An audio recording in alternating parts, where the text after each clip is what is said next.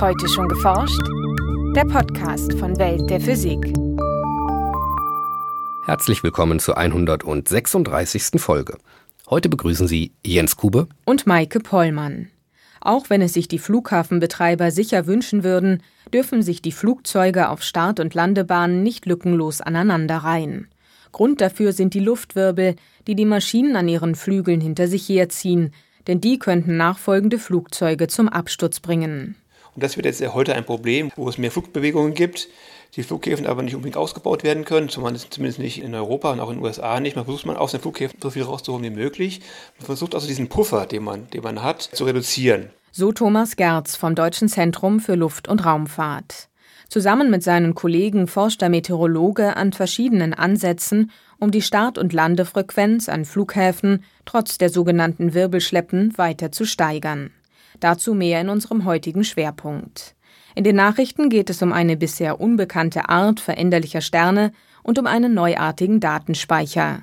Anschließend haben wir noch Veranstaltungshinweise für Bonn, Erlangen und Bayreuth. Hören Sie nun das Feature von Martina Preiner.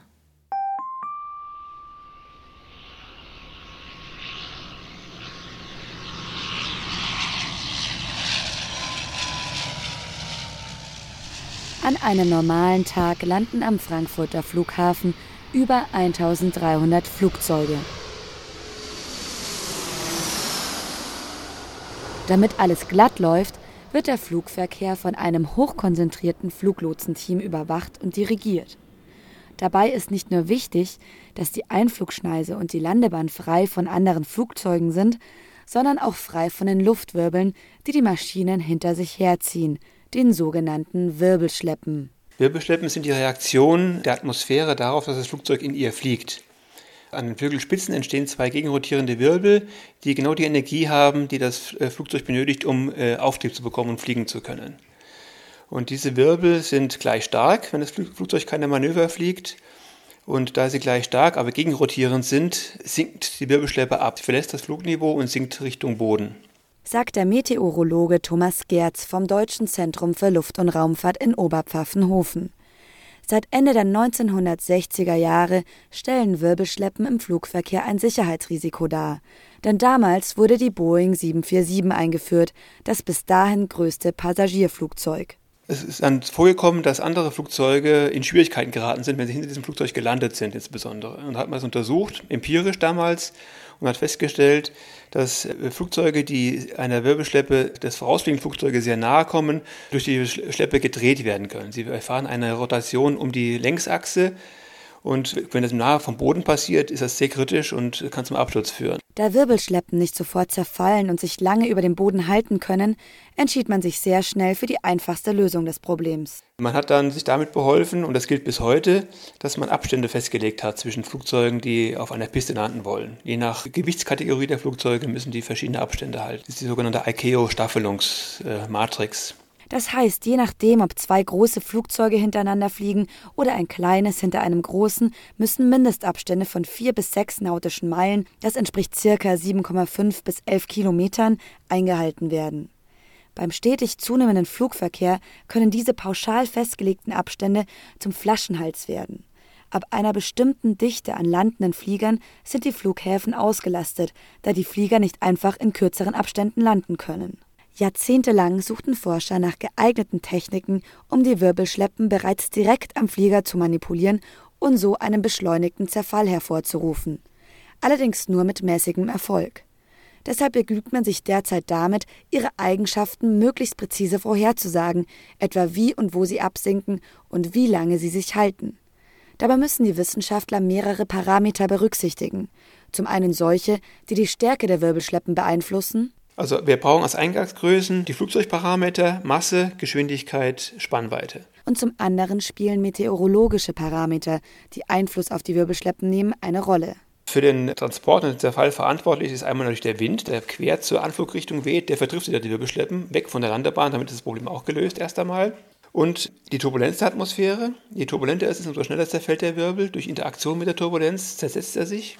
Und äh, eine weitere Rolle spielt die thermische Schichtung der Atmosphäre, das Temperaturprofil von Boden bis in etwa, sagen wir mal, 300 Meter Höhe. In diesem Höhenbereich fädeln sich die Flugzeuge zum Landeanflug ein. All diese Parameter werden in Simulationen eingespeist, die abhängig von der aktuellen Wetterlage vorhersagen sollen, ob die Wirbelschleppe entweder von der Landebahn abgedriftet oder schon zerfallen ist, also ob auf dieser Landebahn wieder gelandet werden darf. Dass die Simulationen an die Realität herankommen, konnten Gerz und seine Kollegen mit Hilfe von Lasermessungen an den verschiedensten Flughäfen bestätigen. Wir haben mittlerweile, glaube ich, über 30.000 Landungen analysiert. Also es ist schon eine recht große Zahl und auch bei sehr verschiedenen Wettersituationen und haben gezeigt, dass wir äh, konservativ sind, dass wir also keine Fehlvorhersage machen. Wir sagen nicht, der Korridor ist frei und er ist, wäre nicht frei. Das ist nicht passiert. Und dann sagen wir, okay, das, ist, das System ist validiert und jetzt kann man es einfach anwenden. Neben dem theoretischen Ansatz forschen die DLR-Wissenschaftler aber auch weiterhin an neuen Techniken, um die Lebensdauer von Wirbelschleppen zu minimieren. Dabei konzentrieren sie sich nicht mehr auf den Flieger, sondern auf Gebiete kurz vor der Landebahn. Werden auf diesem sogenannten Gleitpfad in Längsrichtung dünne, viermal zwei Meter große Platten am Boden befestigt, zerfallen die Wirbelschleppen am Boden viel schneller. Die Platten sind wie ein erhöhter Boden. Die Wirbelschleppe spürt zuerst die Platte, bevor sie den Boden spürt. Und an der Platte, die jede Kanten hat, und jede Kante erzeugt äh, wiederum kleinere Sekundärwirbel nennen wir die. Und diese Sekundärwirbel interagieren mit den Primärwirbeln der Wirbelschleppe und lösen sich schneller auf. Erst vor einigen Wochen durchgeführte Versuchsreihen bestätigen den Nutzen der Antiwirbelplatten. Detaillierte Auswertungen stehen allerdings noch aus. Das Fernziel solcher Techniken und Vorhersagen ist die sogenannte dynamische Staffelung von Flugzeugen. Das heißt, Flugpläne sollen je nach Wetter oder Verkehrslage flexibel aktualisiert werden so will man für den Flugverkehr der nächsten Jahrzehnte gerüstet sein. Nachrichten. Damit hatten die Astronomen nicht gerechnet. Bei einer jahrelangen Messreihe zur Katalogisierung veränderlicher Sterne in einem Sternhaufen stießen Forscher aus der Schweiz auf Sterne, die es der Theorie nach so nicht geben dürfte. Die Himmelsobjekte zeigen periodische Helligkeitsschwankungen, die von den derzeit besten Sternmodellen nicht vorhergesagt werden. Die Wissenschaftler vermuten, dass eine extrem schnelle Rotation die Sterne zu Pulsationen anregt.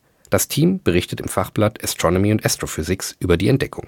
Die Forscher haben sieben Jahre lang die Helligkeit von 3000 Sternen im 7000 Lichtjahre entfernten Sternhaufen NGC 3766 mit hoher Genauigkeit überwacht. Insgesamt fanden sie 163 variable Sterne. 36 davon gehören zu der zuvor unbekannten Klasse. Die Helligkeit dieser Sterne schwankt mit Perioden von 2 bis 20 Stunden um rund 0,1 Prozent. Die Gründe dafür sind zwar noch unbekannt, aber es gibt einen wichtigen Hinweis. Die Sterne scheinen schneller zu rotieren als andere. Die Astronomen gehen davon aus, dass es noch weitere Sterne des neuen Typs mit Schwankungen gibt, die unter der bisherigen Nachweisgrenze ihres Beobachtungsprojekts liegen. Sie hoffen darauf, dass die Theoretiker ihr Augenmerk auf den Zusammenhang zwischen Rotation und möglichen Pulsationen richten, um die mysteriösen Variationen der Sterne möglichst schnell zu erklären. Das Auslesen der Daten von Flash-Speicherkarten dauert mit etwa 10 Mikrosekunden immer noch relativ lang. Sehr viel schneller reagieren neuartige Speichermodule, die ein Forscherteam nun im Fachblatt Nature Communications vorstellt. Mit dem ersten Prototyp konnten Daten bis zu tausendmal schneller ausgelesen werden, innerhalb einiger Nanosekunden. Die Basis für den neuartigen Datenspeicher bildet ein filigranes Gitter aus Wismut-Eisenoxid. Mit Strompulsen lässt sich dieses ferroelektrische Material gezielt und dauerhaft polarisieren. Dabei entstehen je nach Spannung der Schaltpulse zwei verschiedene Zustände, die sich zur Speicherung digitaler Daten mit ihren Basiswerten 0 und 1 eignen. Zum Auslesen der Daten leuchten die Forscher mit einer Halogenlampe auf ihr Gittermodul. Durch das Licht fließen dank des photovoltaischen Effekts von Wismut-Eisenoxid kleine Ströme mit Spannungen von etwa 0,2 Volt. Je nach Polarisierung des Materials wechselt das Vorzeichen dieser Spannung, sodass sich der photovoltaische Strom zum Auslesen der vorher gespeicherten Daten eignet. Mit diesem Ansatz ließen sich nicht nur die Lesezeiten deutlich verkürzen, sondern auch eine deutlich längere Haltbarkeit der Speichermodule erreichen, bei geringerem Stromverbrauch. Der Prototyp kann allerdings gerade einmal 16 Bits speichern. Die Forschergruppe ist jedoch optimistisch, dass sich die Speicherkapazität bald weiter steigern lässt. Ein Hinweis in eigener Sache. Seit über einem halben Jahr kooperieren wir mit der jungen DPG, also dem Zusammenschluss der jüngeren Mitglieder der Deutschen Physikalischen Gesellschaft im Projekt Detektor. Detektor ist das Online-Schülermagazin über physikalische Themen. In den Bereichen Physik im Experiment, Reisen zur Physik und Physik pur schreiben Schülerinnen und Schüler über ihre eigenen Versuche, über Institutsbesuche oder über physikalische Phänomene. Beispielgefällig, Fabiola Buschendorf vom städtischen Gymnasium Raden war zwei Wochen lang am CERN und baute einen eigenen Teilchenbeschleuniger mit Mitteln aus dem Baumarkt. Sie berichtet darüber im Artikel Ein Teilchenbeschleuniger für zu Hause. Wenn ihr Schülerinnen oder Schüler seid und auch mal über eure Erlebnisse mit Physik berichten möchtet, dann wendet euch an das Team von Detektor unter www.detektor-magazin.de. Und nun zu unseren Veranstaltungshinweisen. In Bonn hält Klaus Blum vom Max-Planck-Institut für Kernphysik den Vortrag 100 Jahre Massenspektroskopie, Präzisionsmassenmessungen an exotischen Nukliden früher und heute. Zu hören am 21. Juni um 16 Uhr im Hörsaal 1 des Physikalischen Instituts der Universität Bonn. In Erlangen beleuchtet Professor Peter Hommelhoff, was passiert, wenn ultrakurze Laserpulse auf Festkörper-Nanostrukturen treffen.